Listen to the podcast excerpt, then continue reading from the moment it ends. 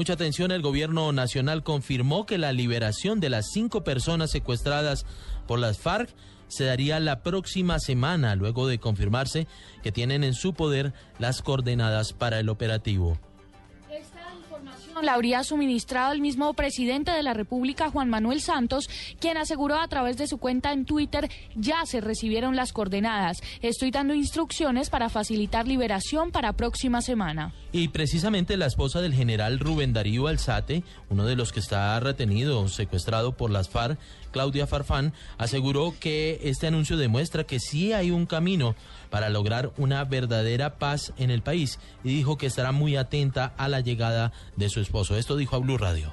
Pues muy ilusionada, esperanzada en que todo va a salir bien, rogando a Dios que las cosas salgan bien y todo sea favorable y las cosas se pasen en, en el menor tiempo posible. Yo solo estoy al momento que me digan estaré muy lista para ir a esperarlos. Esos son de verdad muestras de paz.